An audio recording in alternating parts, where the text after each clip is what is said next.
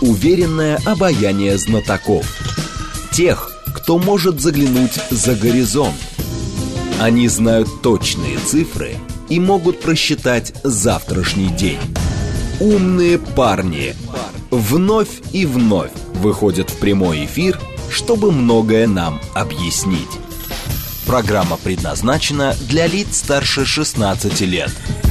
15 часов 6 минут в столице. Радиостанция «Говорит Москва», 94,8. Микрофон Евгения Волгина. Всем добрый день. Наш умный парень Богдан Бесполько, член Совета по межнациональным отношениям при президенте. Богдан, очень вас приветствую. Здрасте. Здравствуйте, Евгения. Здравствуйте, дорогие радиослушатели. Наши с, э, координаты 7373948, телефон, смски плюс 7925 8888948.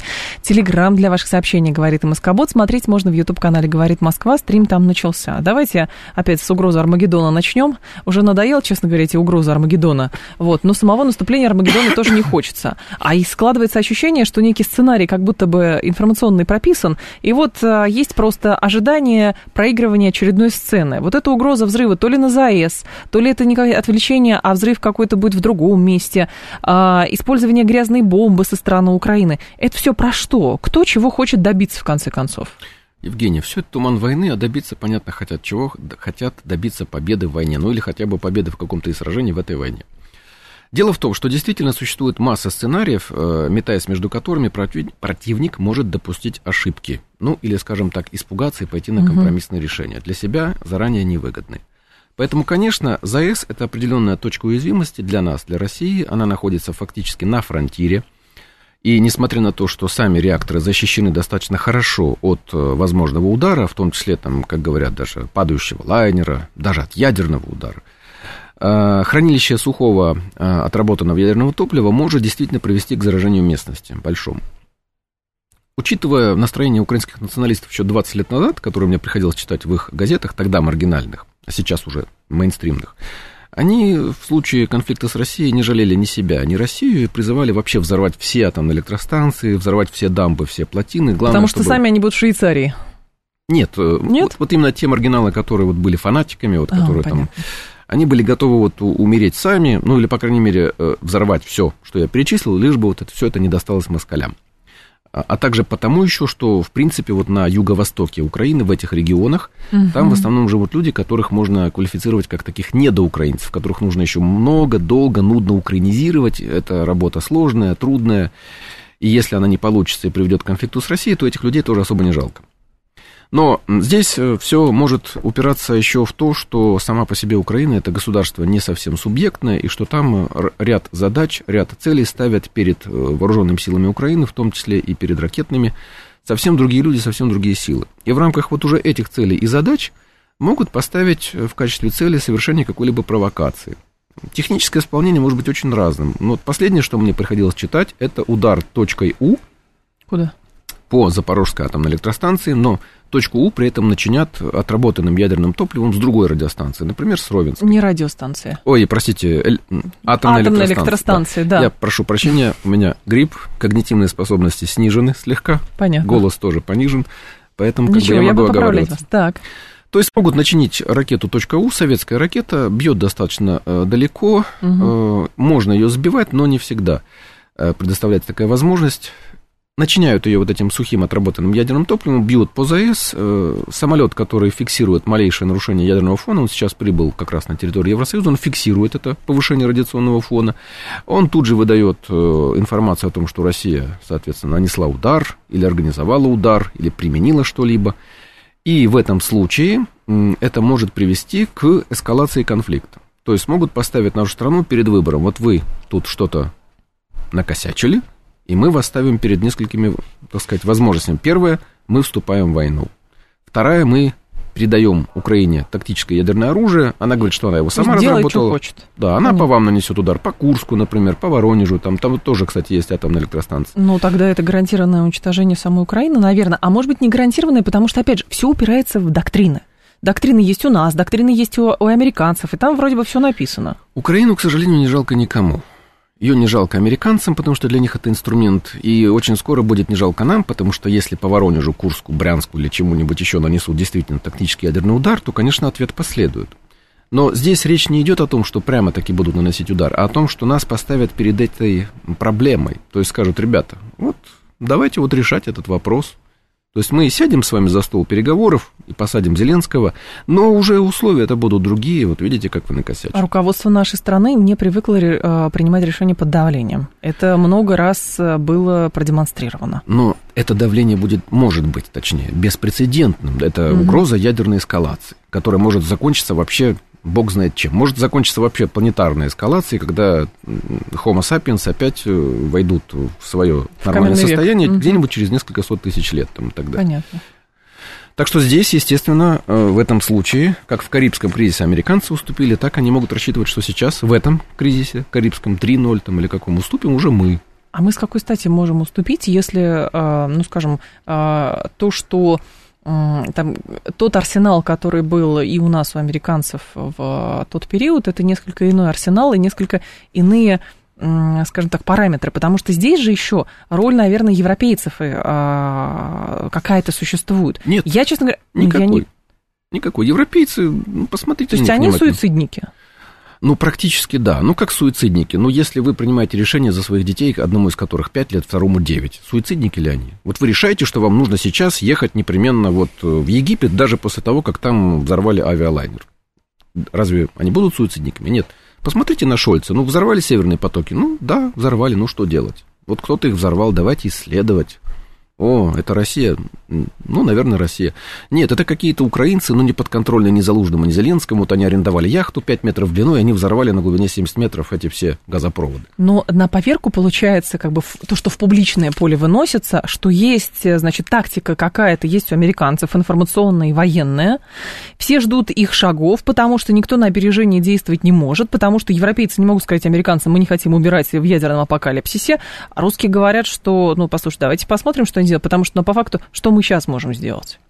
Европейцы тоже не верят в ядерный апокалипсис. Они не верят в то, что Россия будет наносить какие-либо удары ядерные, тактические или стратегические. Американцы далеко. До Американцы, них не дотянет. Ну, Понятно. Если и дотянет, то немножечко там. А европейцы просто тупо не верят. Они не боятся уже ядерной войны, не боятся ядерной эскалации. Им плевать.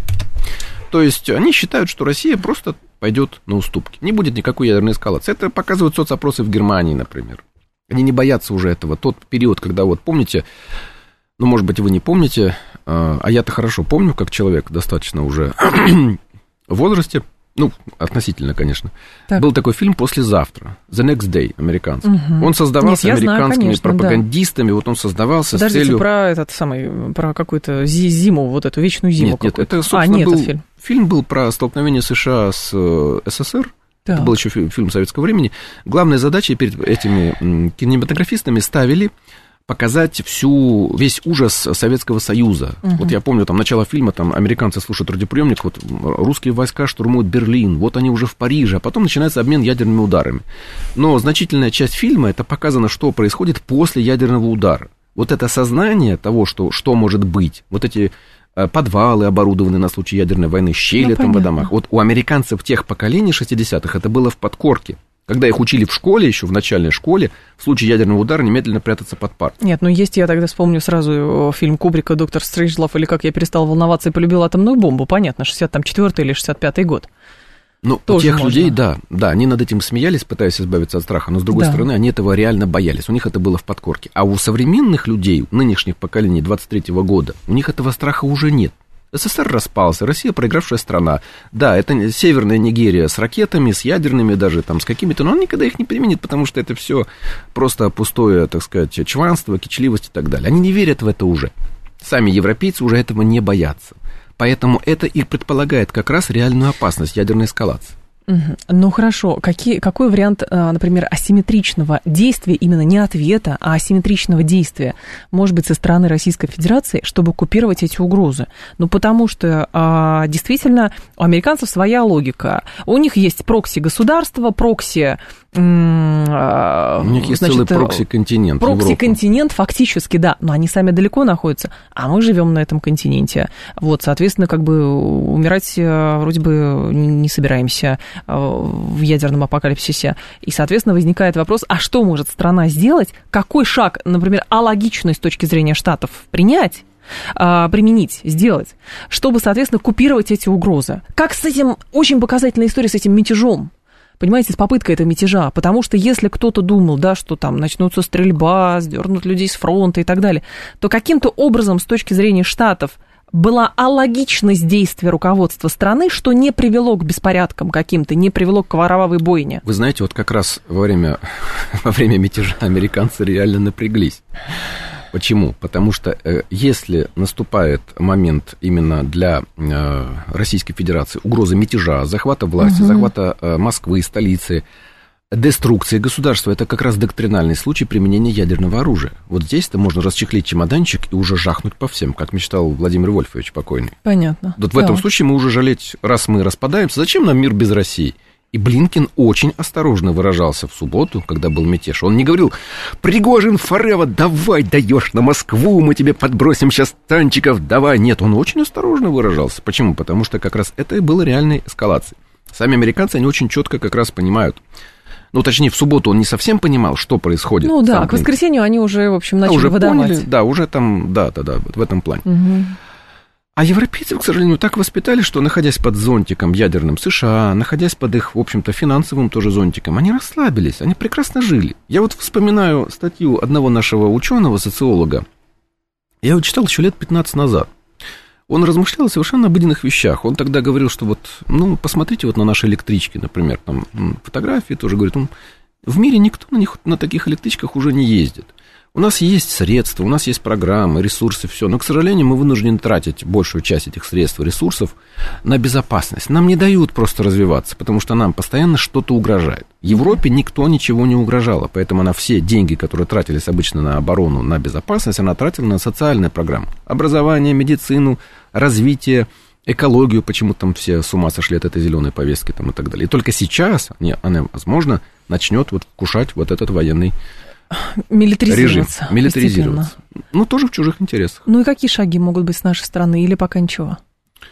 Помимо того, что уже делается, но делается на фронте, а мы же понимаем, что та страна пытается как бы а, задействовать разные варианты. От а, угрозы того, что, значит, то ли молдавская армия, то ли переодетая румынская армия двинется на Приднестровье, до того, что можно совершить а, какой-то террористический акт, повесить все на русских, взорвать грязную бомбу. Вот и дальше что? Спокойно реагировать. Вы знаете, мы уже, по-моему, отреагировали, потому что взрыв вот э, под Хмельницком, где был уничтожен склад с боеприпасами да. с объединенным ураном, угу. он поразительно все-таки был не похож на обычные взрывы складов с э, боеприпасами. То есть? Ну, то есть это было что-то другое. Ну, я не буду говорить что, но, ну, возможно, это было что-то другое. Я могу ошибаться. Нет, нет, нет, я впервые вам скажу. Хорошо, а ладно, я никому не скажу. догадываются, ладно, да. То есть э, это как раз могло быть определенным предупреждением. Уж очень там был такой гриб своеобразный, даже с юбочкой, такой как-то... Ну, я видел много взрывов, которые снимали вот именно э, во время пожаров или ударов по складам с боеприпасами, но таких вот результатов там не было. Там, кстати, тоже повысился радиационный фон после этого, даже в Польше. Правда, все это списывали на вот уничтожение этих снарядов с объединенным ураном. Выделение висмута в результате и так далее. Но в целом реагировать на все это спокойно. Просто четко и спокойно гнуть свою линию, и все. Не поддаваться этому шантажу. То есть вы считаете, что шантаж усиливается ровно потому, что у нас получается гнуть свою линию? Нет, шантаж, я так полагаю, усиливается просто потому, что это считают точкой нашей уязвимости.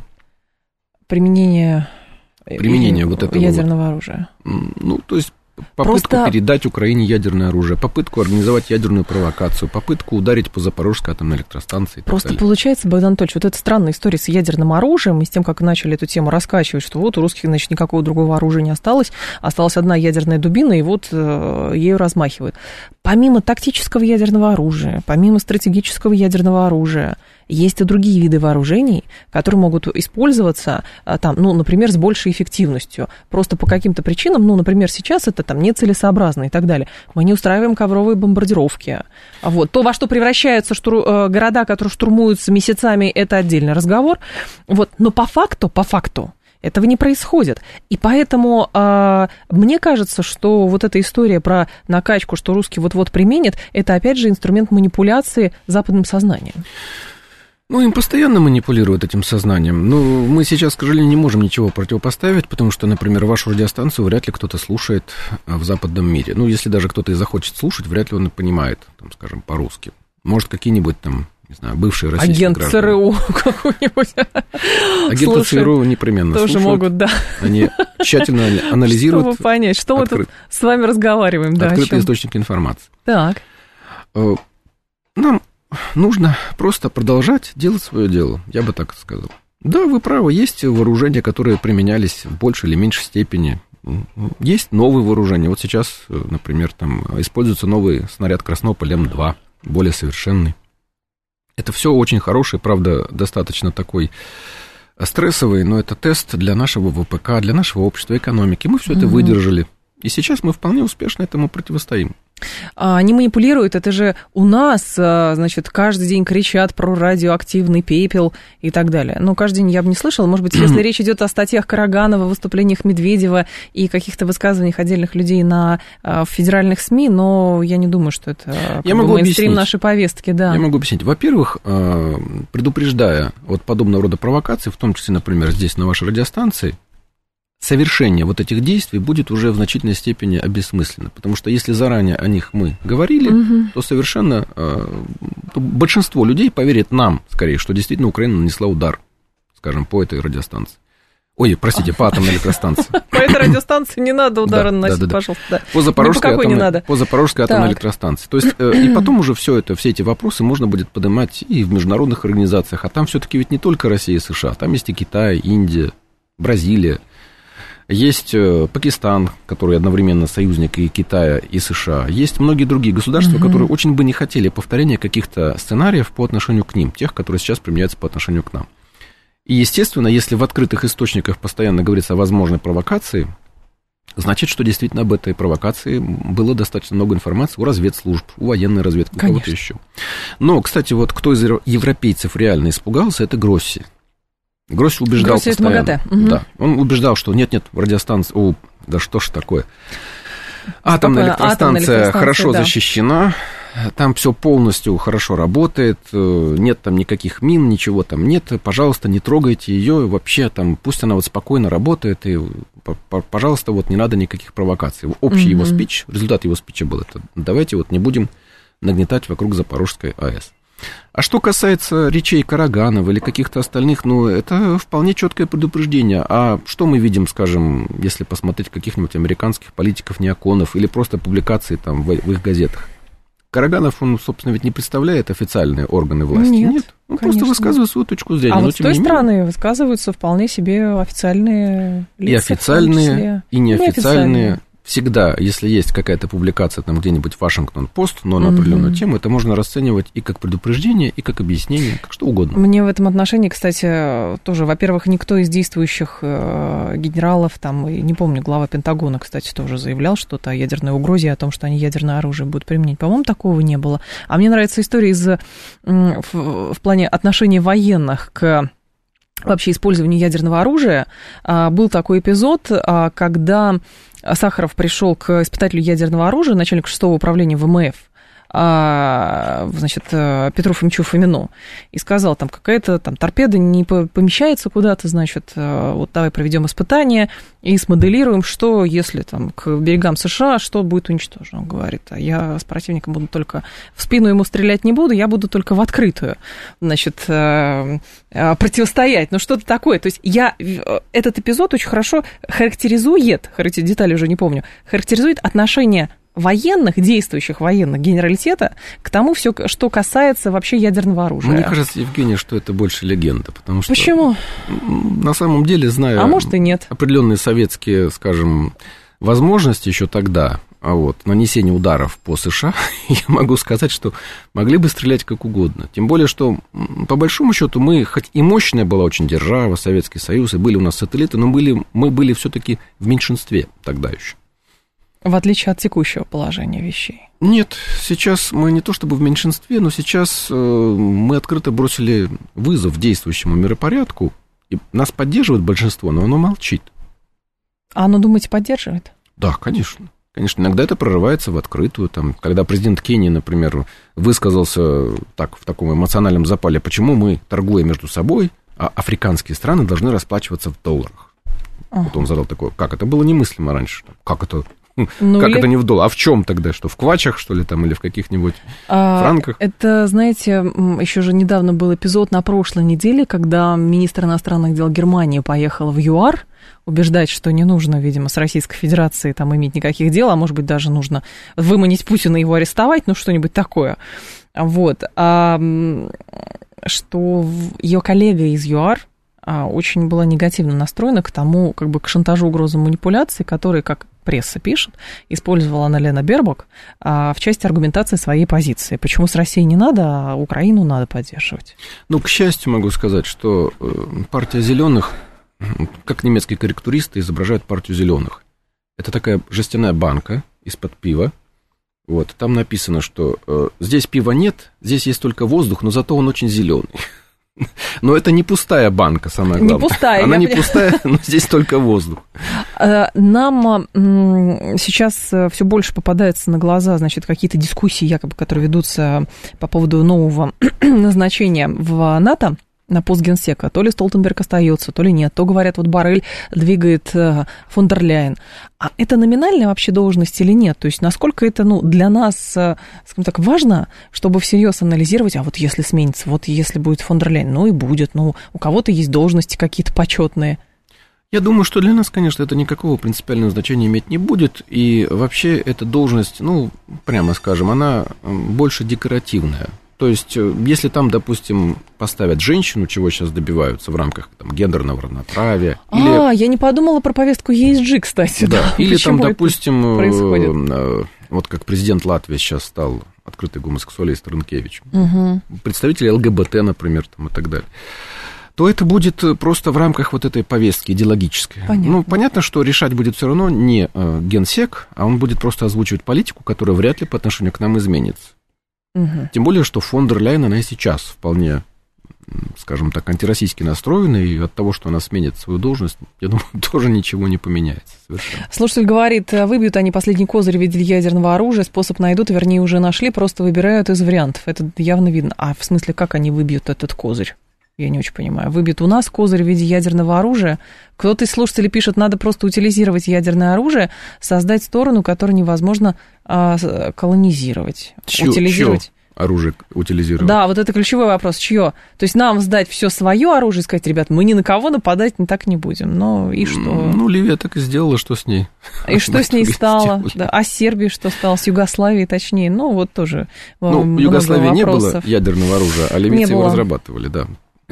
А, так, я имею в виду проявление некой слабости или попытки, значит, э, как это, налаживать отношения в условиях того, что предлагает контрагент. Ну, я ровно про это. Сирийцы уже четко усвоили урок, поэтому они ни на какие вот эти вот компромиссы, они уже не шли. Не, уже не шли. Богдан Беспалько с нами, член Совета по межнациональным отношениям при президенте. Это программа «Умные парни», 7373948, телефон, смски плюс семь девять два пять восемь восемь восемь восемь девять четыре восемь.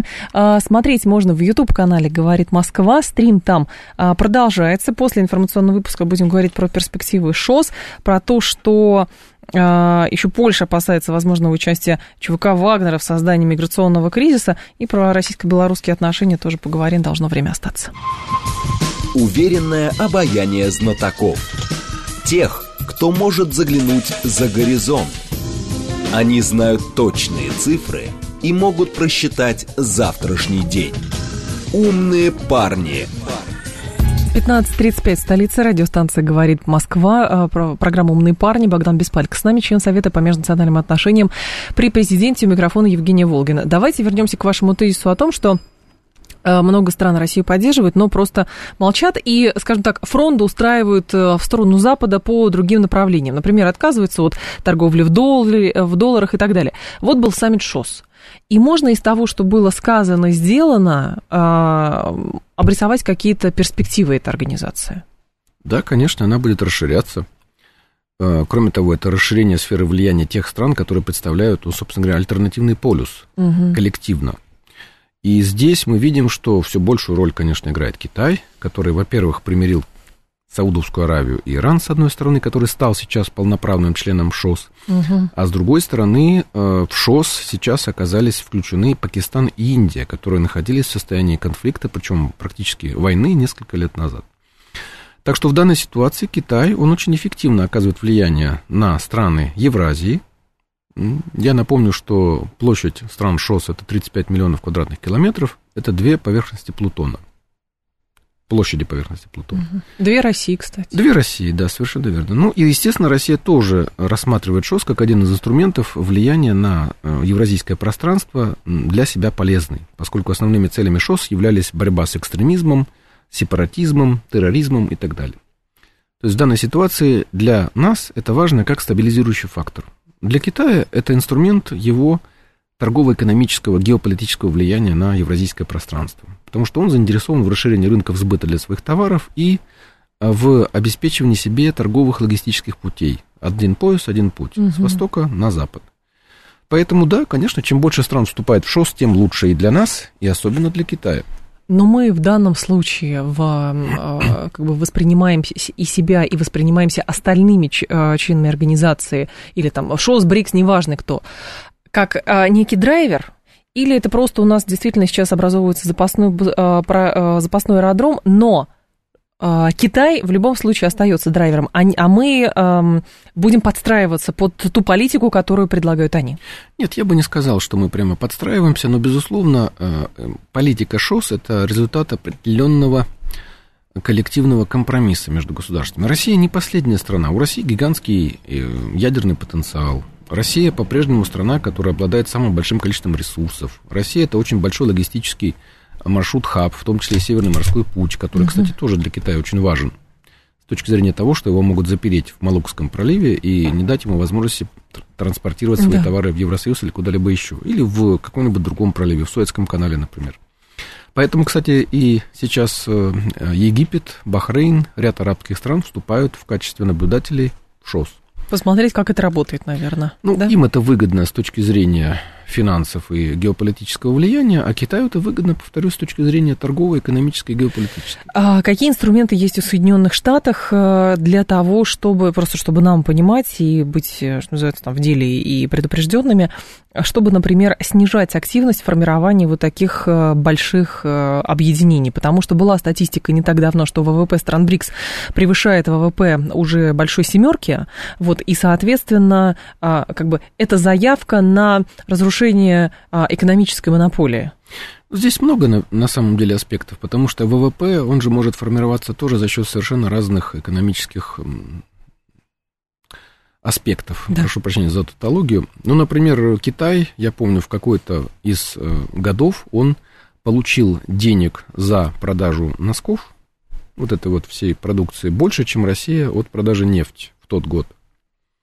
Но, тем не менее, все-таки нефть это основа экономики. Без нефти жить нельзя, а носки можно как-то сделать и самому. Запад пытается, хочет контролировать основные, самые важные технологии. Мгм. Контролируя основные технологии, неважно, какой у тебя ВВП по объему. Ну вот э, производишь ты носки миллиардами, у тебя большой ВВП. Но вот если мы сейчас перекроем какие-нибудь там ключевые технологии к станкам, к чипам, к чему-либо еще, ты эти носки будешь вязать вручную. Но и китайцы сами делают, прекращают поставки вдруг Галия и Германия. Пожалуйста, тоже Да, предупреждение. да, но это сырье все-таки, это сырье. Я просто говорю о том, как Запад пытается влиять, контролировать. Второе, это Запад пытается создавать свои союзы. Это АУКУС, это союз пяти глаз. Это фактически такие союзы, которые напоминают НАТО, только в азиатско-тихоокеанском регионе. Ну, Союзы, чтобы которые- кошмарить китайцев понятно. Ну, в общем-то, да, да, совершенно верно. А, Повышается градус военной активности вокруг Китая. Наблюдатели говорят, эксперты, о том, что сейчас ряд стран азиатско-тихоокеанского региона США готовят к роли своих прокси, точно так же, как Украину. Вот на Евразии там какие-нибудь Филиппины, Японию, э, может быть, даже попытаются использовать противоречия между Китаем и Вьетнамом, потому что у них есть определенные исторические обиды между собой, для того, чтобы э, вокруг Китая Мгм. создать определенную сеть нестабильности. Даже одна эта нестабильность, она нарушит уже товарные потоки. Но другой момент, почему а, страны АТР тогда хорошо, которые находятся в дружественных отношениях с а, Китаем или в партнерских отношениях, да и вообще любые другие, ни на базе БРИКСа, ни на базе ШОСа не формируются никакие военные альянсы. Вот что интересно. Какие страны вы конкретно имеете в виду? А, ну, я имею в виду между собой. Хорошо, китайцы не создают ни с кем военных альянсов, насколько я понимаю.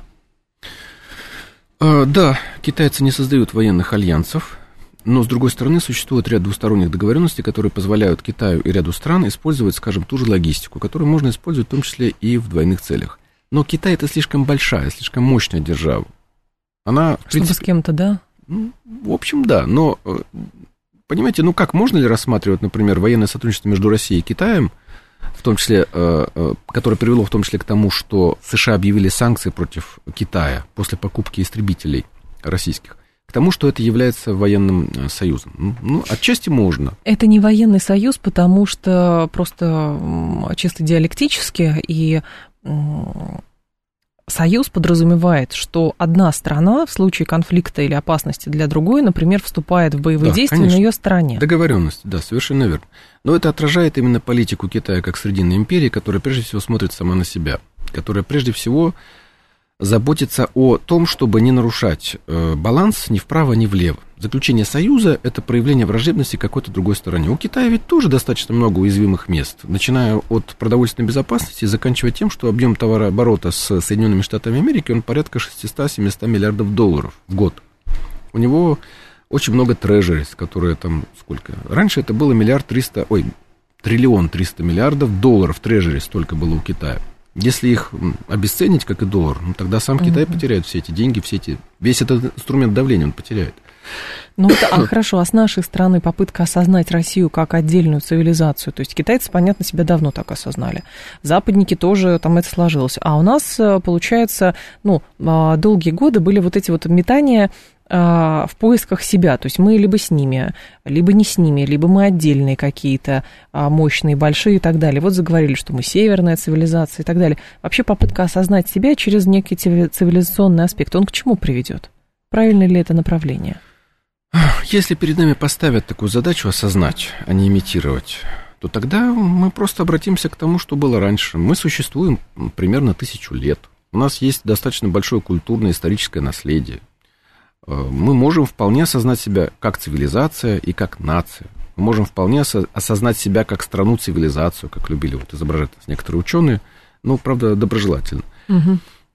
Я не вижу в этом проблемы, но у нас нет такой задачи. У нас идеологии-то в стране никакой нет, по большому счету. У нас э, вот белорусские специалисты любят все время навязывать какую-то идеологию мне совершенно непонятного евразийства. Что это евразийство такое? Кто такие евразийцы? Там Данилевского пытались Там, ну, там все. Евразийцы – это вот одна большая такая общность, которая сосуществует между собой, а, торгует, не воюет и, соответственно, страхует от, не знаю, там, набегов или еще чего-то. Но здесь нет идеологии. Здесь в основе любой идеологии лежат какие-то ценности, прежде всего. Ценности, там, скажем, русской цивилизации. Вот русский язык как ценность – это одна из основ да. русской цивилизации. Ну, для китайцев, понятно, нет. Для европейцев, понятно, нет. У европейцев сейчас э, у них э, и религию, и идеологию заменила некая такая вот э, смесь идей, в основе которой лежит мультикультурализм и толерантность. И, и эта идеология... И зеленка еще. Ну, зеленая, она, кстати, очень с этим совмещается. Чем меньше людей размножается, тем лучше для природы. Соответственно, как бы вот поэтому зеленые. А, это же юмор. Это же просто смешно. Сейчас э, две демонстрации ЛГБТ подрались между собой в Париже, потому что одна из них была зеленая, а вторая нет. Вот они между О, собой подрались. Бывает. Ну, да, бывает. Ну, это хорошо. их нравы, ладно, бог с ними. Хорошо, что у нас это еще пока невозможно. А у нас, да и в принципе не будет возможно. Поэтому, с моей точки зрения, нам нужно просто обратиться к прошлому. Да, мы восточно-христианская цивилизация. У нас есть в основе нашей цивилизации и христианство, и русский язык, и определенное культурное наследие, византийское. Там, тогда не все. Не все из Византии нужно принимать тоже Но, в том числе. понимаете как, осознание себя, я а, почему, понимаю, почему пытаются сейчас вот э, в эту область уйти, попытка осознать себя, потому что даже вот сейчас анализируют, почему вот так сложилось с Украиной, а, часть вот этой пропаганды, которая направлена на формирование Украины как антироссии, зиждется на чем? Что как будто украинцев угнетали. Вот русские ненавидели. Это стандартный мир. Не в том-то и дело, да. да, что не испытывая этой ненависти, никакой. Получилось так, что другая страна была заряжена, причем заряжена долгие годы. Да, совершенно. Ну, там То идеология же самое, была та же, четкая. Да, та же самая идеология при распаде Советского Союза. А, значит, э, русские там ученые, строители и прочие, которые Евгения, помогали отстраивать. Если вы возьмете любую республику далее. Советского да, Союза, я ровно бывшую, к этому веду. Там будет точно такая же диалог. Я к этому веду. Да? Но да? хорошо, что с этим можно сделать? Ведь, опять же, вы как специалист по межнациональным как раз отношениям. Это что же сейчас позиционируется как большая угроза? С одной стороны, а, у нас есть поток мигрантов, люди здесь зарабатывают деньги, тем самым Россия страхует эти государства от а, каких-то расприй, социальных потрясений и прочее, потому что эти взрослые а, сильные мужчины зарабатывают здесь и отвозят деньги туда, и, соответственно, голода, холода нету. С другой стороны, мы видим, как себя ведут по отношению к России представители значит, э, руководства тех или иных, например, среднеазиатских э, стран. И опять же, есть призыв э, каяться, извиняться за что-то, и вообще мы не признаем там определенных территорий и так далее, и так далее. Вот это все транслируется. И я понимаю, что для Российской Федерации это вызов, потому что ровным счетом, если чего-то такого не делать, не проводить какую-то работу, история может повториться. Ну, потому что, я еще раз говорю, у нас нет никакой идеологии. Давайте базировать идеологию на русской истории, на русском народе. На Сейчас русской... будут говорить, что мы шовинисты. Пускай Вы говорят, произносите слово русский. Пускай как говорят. это так? Ну, пускай говорят. Да плевать на то, что говорят. Я не против, я понимаю, что миграция у нас всегда будет, но я не понимаю, зачем всем этим мигрантам давать гражданство. В Саудовской Аравии, в Японии, в других государствах там мигранты могут работать десятилетиями имея вид на жительство, имея uh-huh. работу, но при этом гражданство им никто не дает. Ну. Отработал, ну, заработал на пенсию, езжай к себе домой, будешь получать пенсию из той же Саудовской Ну, либо Аравии. это какая-то бюрократическая уловка, чтобы потом показать, что у нас прибыль населения идет. Ну, может быть так, не знаю. Да, вполне возможно. Это для некоторых глав регионов такая э, лазейка, что вот, смотрите, я работаю, повышаю там демографию там, и так далее. Да, вполне возможно. Но у нас идеология такая. У нас тоже ведь в глубине получается, если копнуть, у нас идеология такого некого непонятной многонациональной нации. У нас русских-то нет, по большому счету. Русские составляют основу государства, основу населения, но их как-то и но нет. Но почему-то было провозглашено, что если ты говоришь русский, значит, ты там шовинист, и других угнетаешь этим. Ну, на самом Откуда деле, это взялось? На самом деле я не помню, чтобы где, кто, где провозглашал такое. Нет, ну имелось в виду, помните, в 90-е годы, опять же, когда была непростая страница нашей истории, в какой-то момент там, а, значит, и графу из паспорта убрали, лишний раз не говори слово, ну, там, там еще любую, чего-то. Любую как будто убрали. бы, да, но понятно, но... Но ударило это большей частью по-русски, потому что русские составляли большинство. Об этом и речь. Да, совершенно верно. Ну, так давайте возвращать. Можно и графу в паспорте вернуть, по желанию, например. Многим нравится. Нет, ну по желанию у нас можно, по-моему, свидетельстве о рождении и свидетельстве о браке писать, кстати, а, кто-то. По-моему, не по желанию как раз, а там это пишется чуть ли не обязательно. Угу. Это единственный, кстати, способ сейчас как-то доказать свое национальное происхождение, в том числе для иммиграции, например, кому-то. Но с моей точки зрения, ну давайте к этому и возвращаться. То есть формировать какой-то национальной политики. Да, конечно. Но на основе, э, пожалуйста, русский народ и все остальные народы. Я не вижу в этом ничего плохого. Если звучат какие-то вот вызовы, как вы говорите, от каких-то бывших республик, давайте Нет. формировать ответ грамотный, исторический, так экономический. я вас как раз и спрашиваю, почему да? этого нет? Потому что в, в этом в, в Конституции не прописано, что у нас есть какая-то идеология или там э, что-то еще. В Конституции у нас записано прямо, что идеология запрещена, как и цензура. У нас нет идеологии. Нет идеологии, нет цензуры. Ну хорошо, у нас, есть, у нас нет цензуры, но у нас есть самоцензура, давайте это так называть. То есть на кухне можно, а как бы вот э, потом нельзя. Нет, почему? Я согласен, что это тоже надо менять, в принципе. И Не что это может даст? жить. Это даст э, целеполагание. Есть ценности, из которых вытекают цели и задачи, к которым мы должны двигаться. Какой-то горизонт, 50 лет, 100 лет. Мы же должны планировать. Китайцы молодцы, они планируют, двигаются. Угу. Мы, если мы будем только реагировать, то мы двигаться не сможем. Ну, даже драться нельзя, если ты только реагируешь, если только парируешь удар. Нужно самому что-то тоже делать. А, хорошо, но опыт, например, нашего взаимодействия с а, Белоруссией и роль Александра Лукашенко в, а, опять же, там, возвращаясь к этому евразийству или к союзничеству какому-то, по сути, а, это лишний раз доказывает, что отношения сложные, но союзничество возможно. Союзничество возможно, но дело в том, что если так говорить прямо, то Украина, Белоруссия, нынешняя Российская Федерация представляют из себя реал обитания русского народа, просто да. расколотый. Если вот говорить, скажем, о Грузии, ну, у нас никаких претензий на то, чтобы грузин считать частью русского народа, нет. Вот с грузинами можно выстраивать союзнические отношения, или с сербами, которые нас любят. Грузины да. не очень, сербы любят. Как с другим народом, чье, э, чья самобытность не оспаривается.